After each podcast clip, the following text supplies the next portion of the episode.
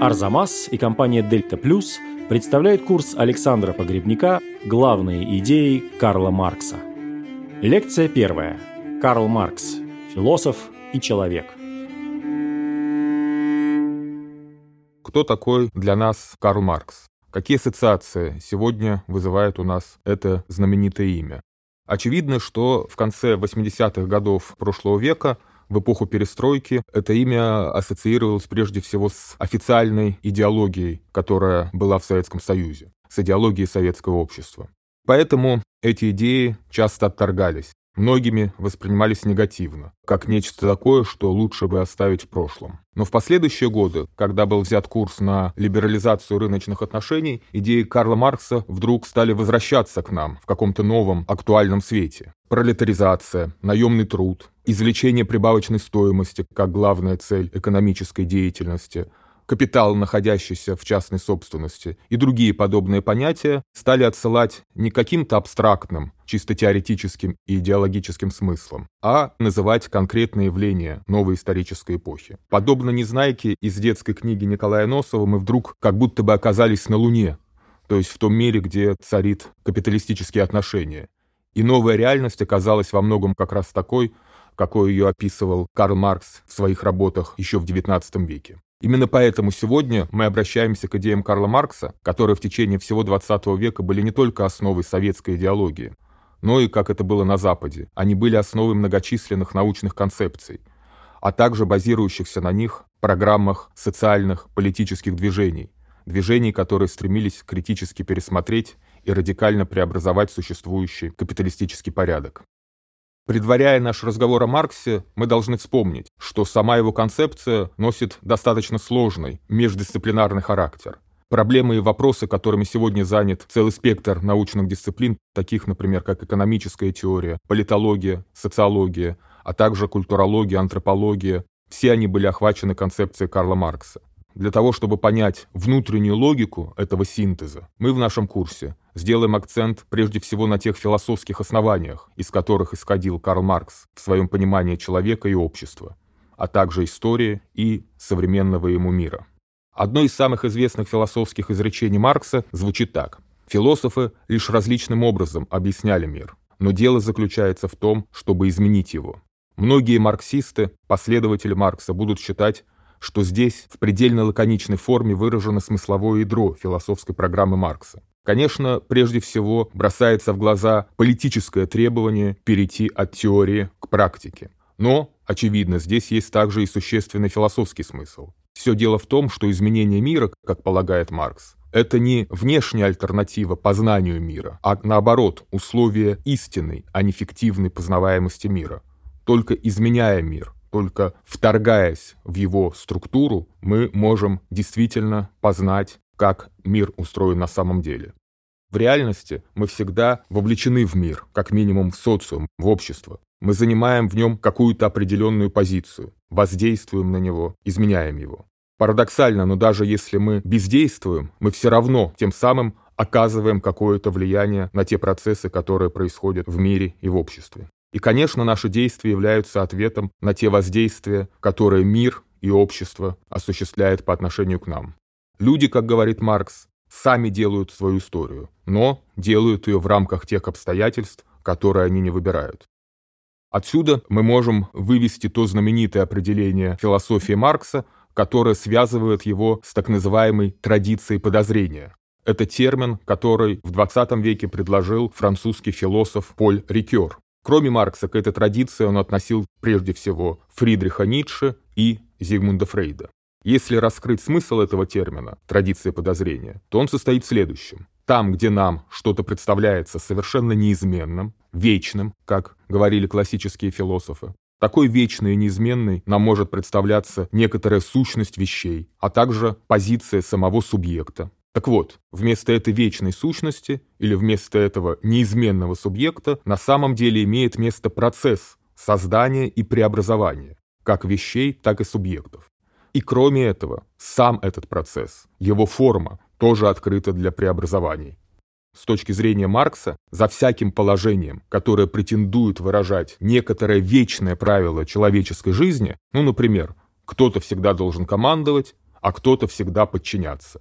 Или, как говорил Аристотель, одни люди по своей природе свободны, другие по своей природе рабы.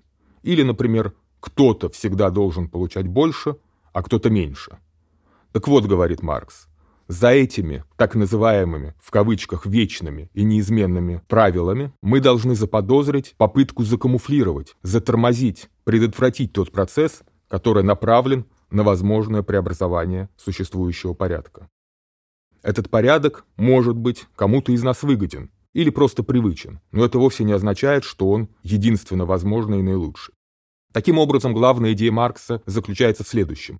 Не только философ критикует действительность, то есть, говоря философски, мы не просто движемся от внешних явлений к какой-то внутренней сущности, но и сама объективная действительность дана нам как процесс своей самокритики, то есть в действительности всегда уже заключен потенциал для ее преобразования. И поэтому то, что философы называют сущностью, это не какое-то неизменное ядро явлений, а наоборот, это раскол, существующий в сердце действительности.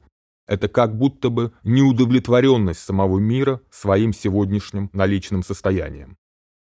На социальном, на политическом уровне Маркс это будет связывать прежде всего с расколом внутри общества, с так называемым классовым антагонизмом, борьбой классов друг с другом. Конечно, нельзя сказать, что философская позиция Маркса возникает на пустом месте, что ей вообще ничего не предшествует. Например, уже философия эпохи Просвещения претендовала на то, чтобы изменить мир, сделать его максимально рациональным. Прежде всего, эта рационализация мира предполагалась достичь на путях научно-технического и социального прогресса. Однако философы эпохи Просвещения в большинстве своем считали, что таким образом они как раз смогут освободить вечную и универсальную сущность человека, как прежде всего разумного, рационального существа освободить ее от различных суеверий, которые представляют собой просто некоторое временное явление. Но Маркс радикализирует подобную постановку вопроса. Он показывает, что и сама сущность человека не есть нечто от века данное. Эта сущность непрерывно трансформируется. Она никогда не совпадает с тем, что человек о себе думает, исходя из стереотипов того общества, в котором он живет.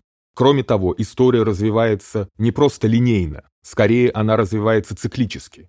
Поэтому бывает так, что прошлое, от которого человечество полагает, что раз и навсегда избавилось, возвращается назад. Хотя, конечно, в видоизмененной форме. За любым прогрессом мы всегда можем увидеть и какие-то регрессивные тенденции. Движение вперед может сопровождаться движением вспять. Например, буржуазная революция освобождает человека от форм личной зависимости. Они делают его юридически, формально свободным но при этом они восстанавливают зависимость и даже рабство человека на уровне экономики. Например, добровольно подписывая трудовой контракт, мы тем самым подчиняем себя целому ряду требований нашего работодателя, эксплуатирующего наш труд во имя увеличения своей прибыли. Таким образом, с точки зрения Маркса, с рациональным фасадом просвещенного, а по Марксу это означает буржуазного мира, мы можем выявить различные иррациональные процессы. То есть наш современный мир, расколдованный мир, вновь оказался внутренне противоречивым, непрозрачным, мистифицированным. А значит, изменение мира – это многоактная драма. И главное, полагает Маркс, что развязка – последнее действие, еще впереди. Всякий раз, когда Маркс использует выражение «буржуазный», «буржуа», «буржуазия», он, разумеется, использует это понятие в рамках своей теоретической модели, в рамках своей концепции. Под буржуазией понимается класс людей, который обладает средствами производства. Итак, говорит Маркс, необходимо изменить мир. Но возникает вопрос, а что тогда остается на долю философии, если простое объяснение нас уже не удовлетворяет? Не означает же это, что философия вообще остается неудел. Нет, очевидно, это не так. Философия должна вырабатывать прежде всего метод изменения мира. И, как полагает Маркс, чтобы этот метод был эффективным, он должен принять форму материалистической диалектики. Но чтобы понять, что такое материализм и диалектика, как их понимает Маркс и как они связаны с друг другом, мы расскажем вначале о жизни Маркса. Маркс родился на западе Германии, в городе Трире, в 1818 году. Родом он был из еврейской семьи, которая обратилась в протестантизм. Начиная с 1835 года Маркс учится. Вначале в Бонне, потом в Берлине. Первоначально он посвящает себя праву, но в какой-то момент его очень начинают занимать философия и история. В 1841 году он защищает диссертацию по философии. Тема – античная натурфилософия. Если более точно, то сравнение концепций Демокрита и Эпикура. В дальнейшем знание античной натурфилософии окажется очень важным для Маркса. Дело в том, что Демокрит и Эпикур предполагали, что мир, физический мир, состоит из многочисленных атомов. Любая вещь – это прежде всего соединение атомов различной формы. А Маркс, как мы увидим дальше, будет критиковать современное ему буржуазное общество, в том числе за атомизацию человеческих отношений. Означает это, что люди разобщены. Каждый индивид рассматривает себя как противостоящий другим индивидам. И все отношения между такими индивидами оказываются как будто бы исключительно внешними, механическими. В какой-то момент Маркс примыкает к движению так называемых младогегельянцев – так называли последователи великого немецкого философа-идеалиста Гегеля. Но в отличие от так называемых старогегельянцев, которые трактовали философию Гегеля в консервативном ключе, они видели в ней базу оправдания существующего порядка как наиболее разумного, идеального. Так вот, в отличие от старогегельянцев, младогегельянцы старались максимально развить именно критический потенциал философии Гегеля и тем самым как бы обратить ее против существующих порядков. Прежде всего против религии, как основы консервативной идеологии прусского государства.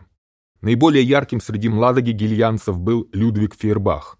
Именно Фейербах противопоставлял свою философию гегелевской как материализм идеализму.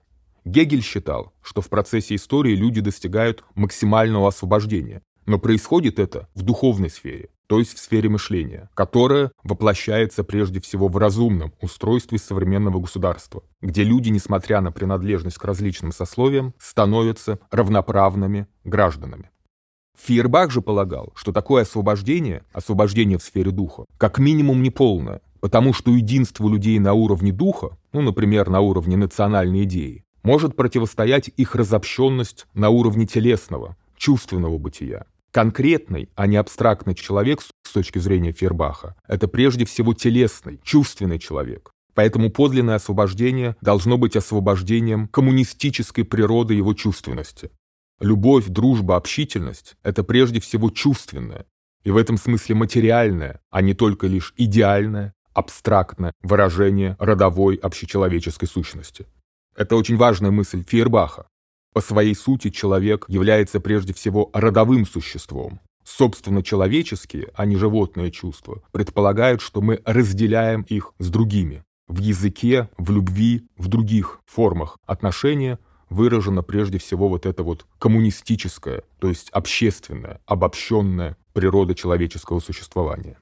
Маркс находится под большим влиянием философии Фербаха где-то до 1844 года.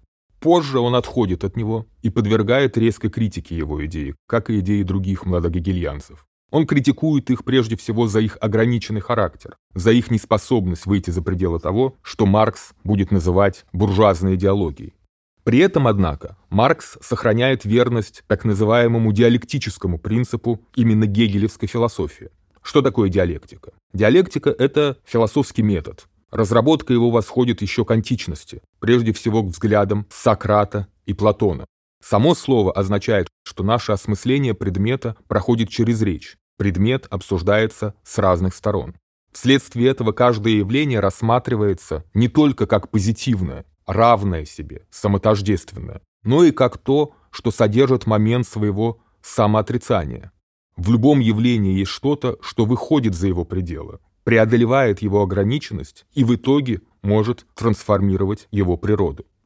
Именно поэтому, разговаривая друг с другом, мы часто начинаем спорить и не соглашаться. Дело не в том, что мы не согласны исключительно на уровне наших взглядов, но дело в том, что и сам предмет является многосторонним, и каждый из собеседников может видеть ту его сторону, которую не видит другой. Уже только давая имя предмету, мы выявляем в нем его отличие от самого себя. Например, назвав данное дерево деревом, мы как минимум отличаем его от других деревьев, от кустов, от травы и так далее, и так далее.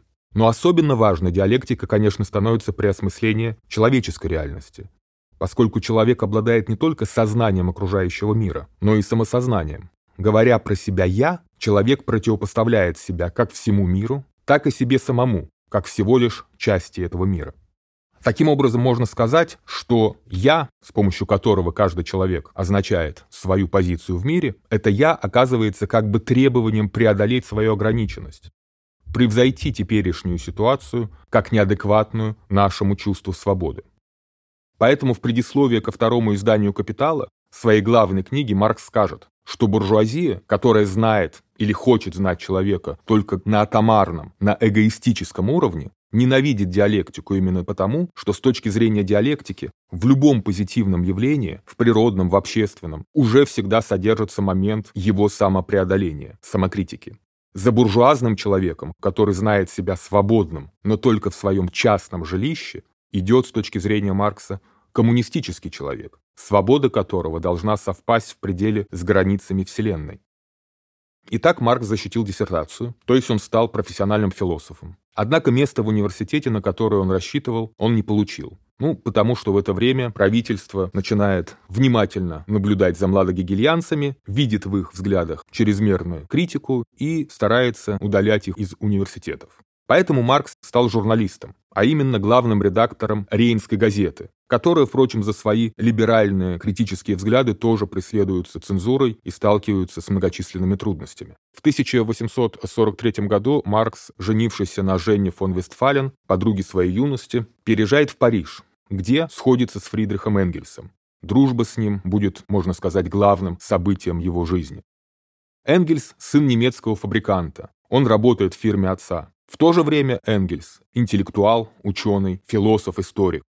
Маркс и Энгельс практически сразу признают друг в друге единомышленников, поскольку они оба соглашаются в том, что реальным субъектом современной им истории, то есть тем, на кого возложена миссия реально, а не только в теории, как получалось у младогегельянцев, изменить мир, вот этим реальным субъектом является рабочий класс, пролетариат. И Маркс и Энгельс полагают, что именно реальное положение этого класса воплощает диалектический принцип внутреннего противоречия, как источника всякого изменения.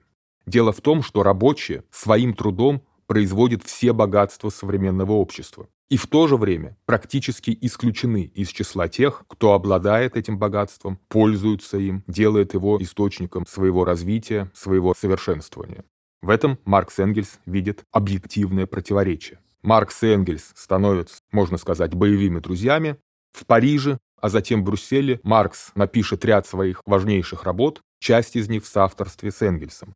В 1847 году Маркс и Энгельс примкнут к политической организации социалистического толка «Союз справедливых», которую затем будет переименована в «Союз коммунистов». В самом начале 1848 года выйдет знаменитый «Манифест коммунистической партии», который Маркс и Энгельс написали в соавторстве специально для Союза коммунистов, как такой программный документ этого движения.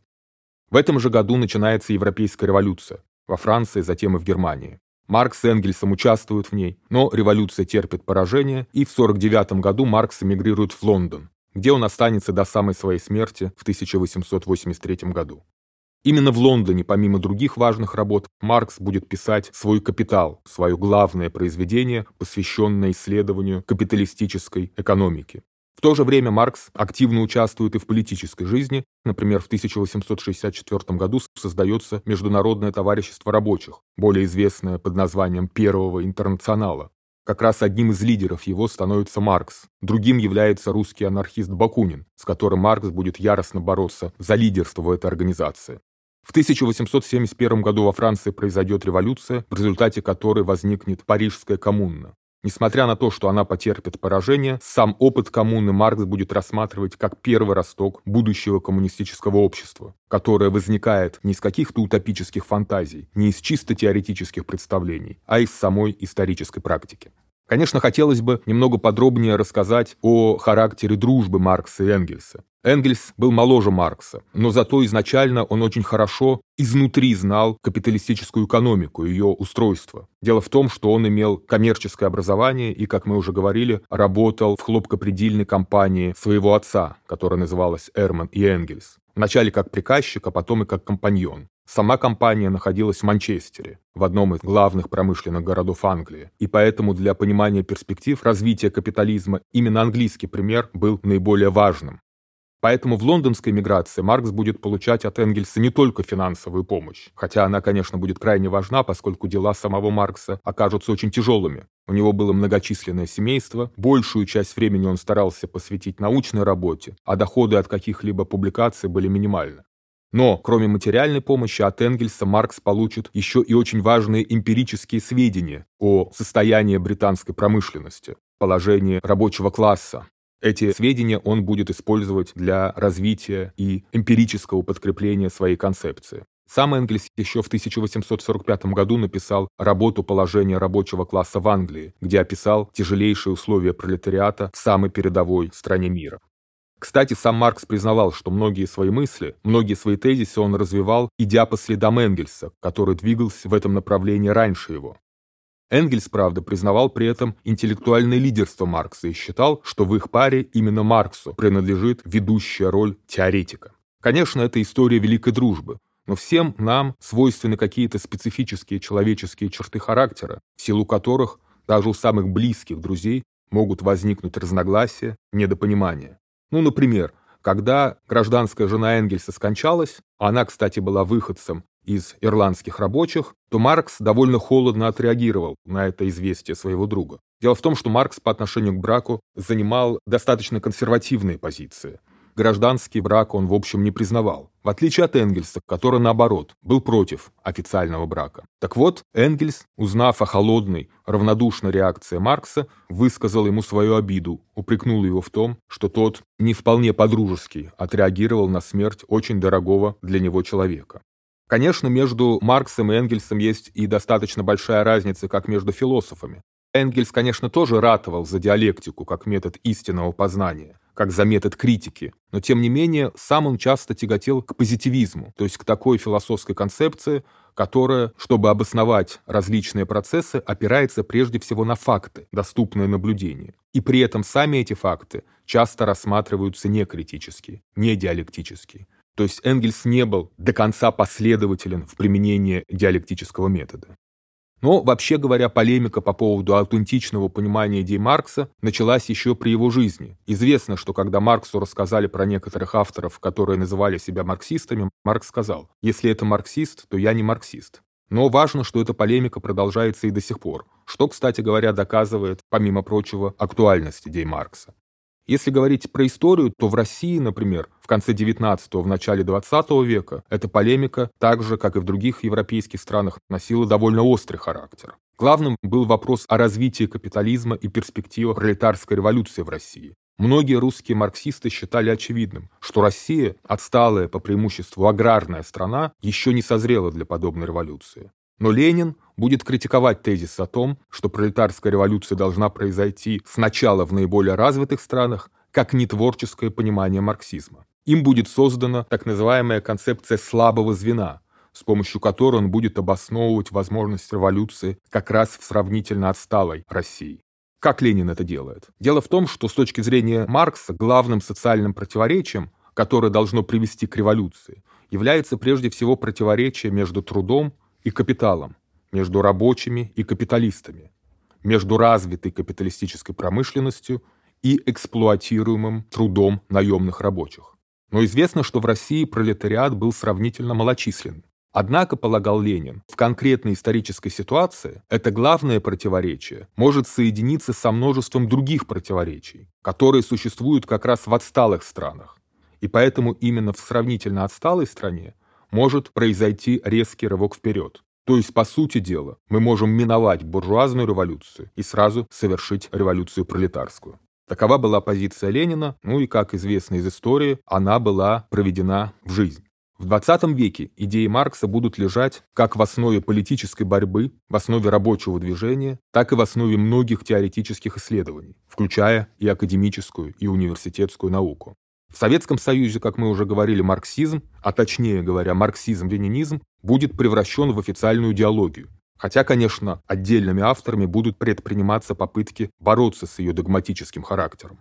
Можно назвать московского философа Эвальда Васильевича Ильенкова, который сделал очень многое для того, чтобы освободить истинный смысл учения Маркса от различных его идеологических упрощений и искажений.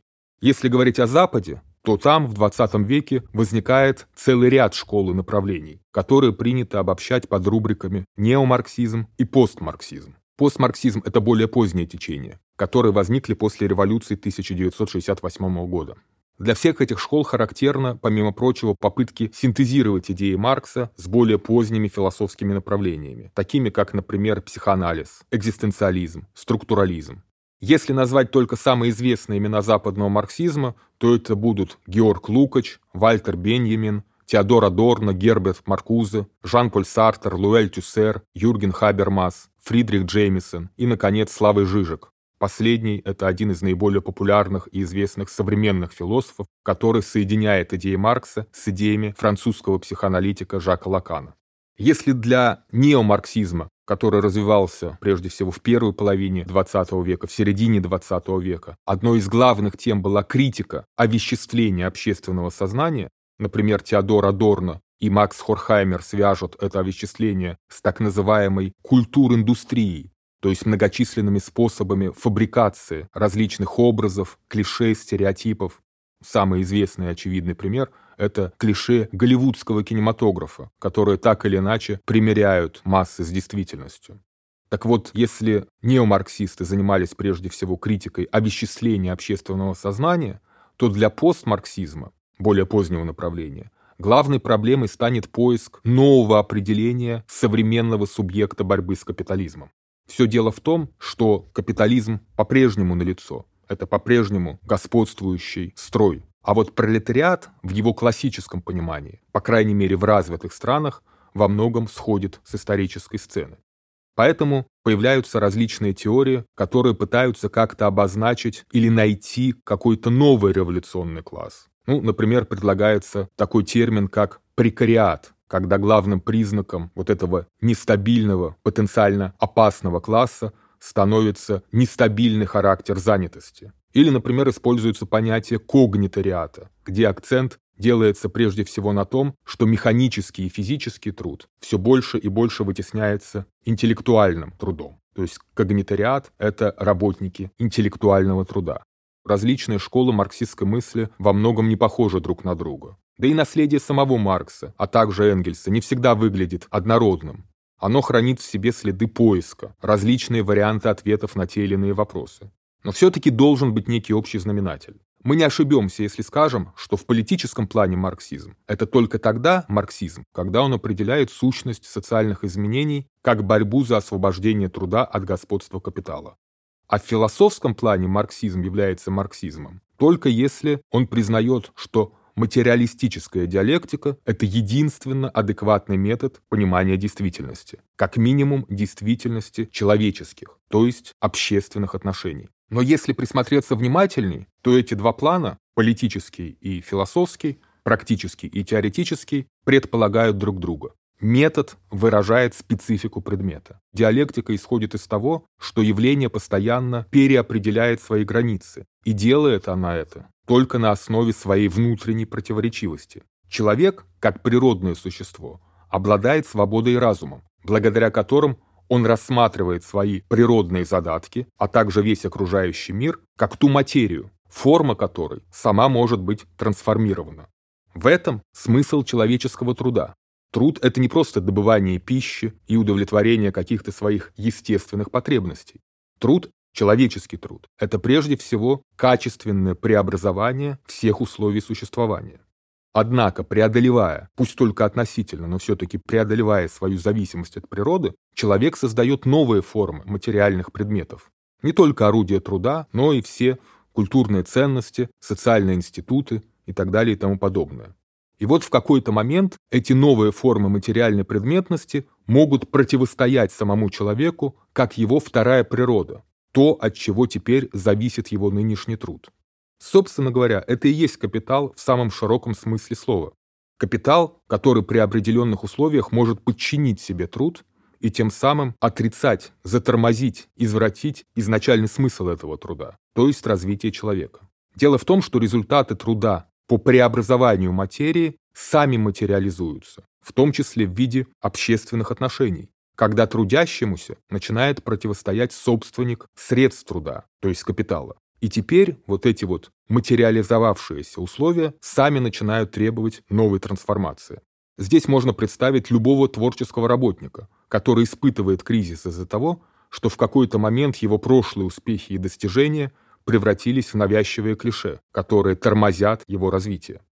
Итак, деятельность, попавшая в зависимость от собственного продукта, вот это и есть то материально воплощенное противоречие, которое должно быть разрешено. Причем разрешено диалектически, то есть путем выхода на качественно иной, более высокий уровень отношений.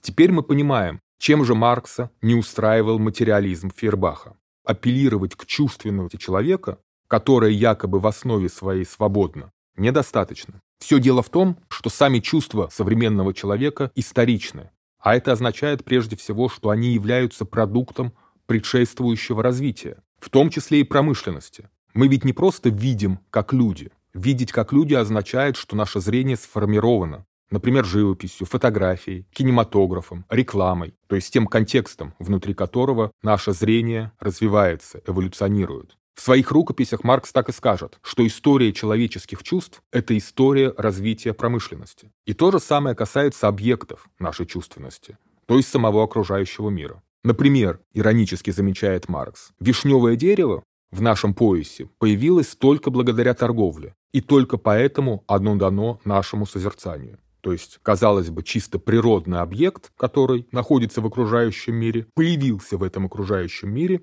благодаря деятельности человека, благодаря торговле, благодаря экономике и так далее, и так далее.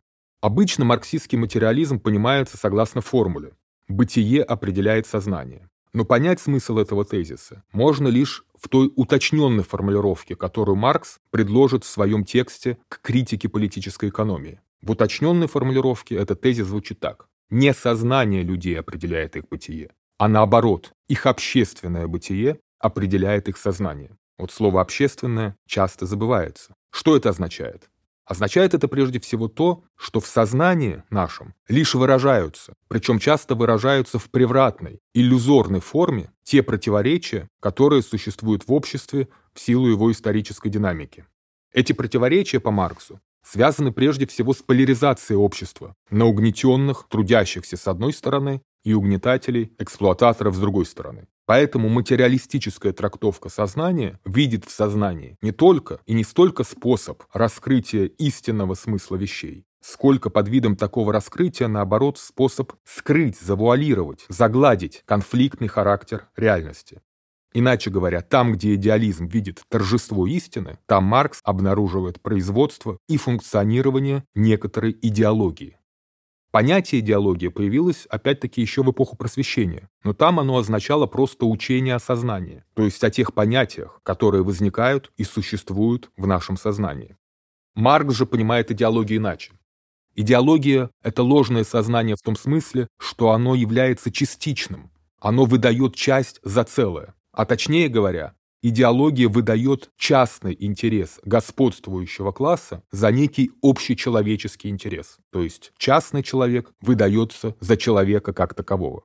Мысли господствующего класса в каждую эпоху являются господствующими мыслями. Класс, который господствует материально, то есть господствует прежде всего над производством, господствует и духовно.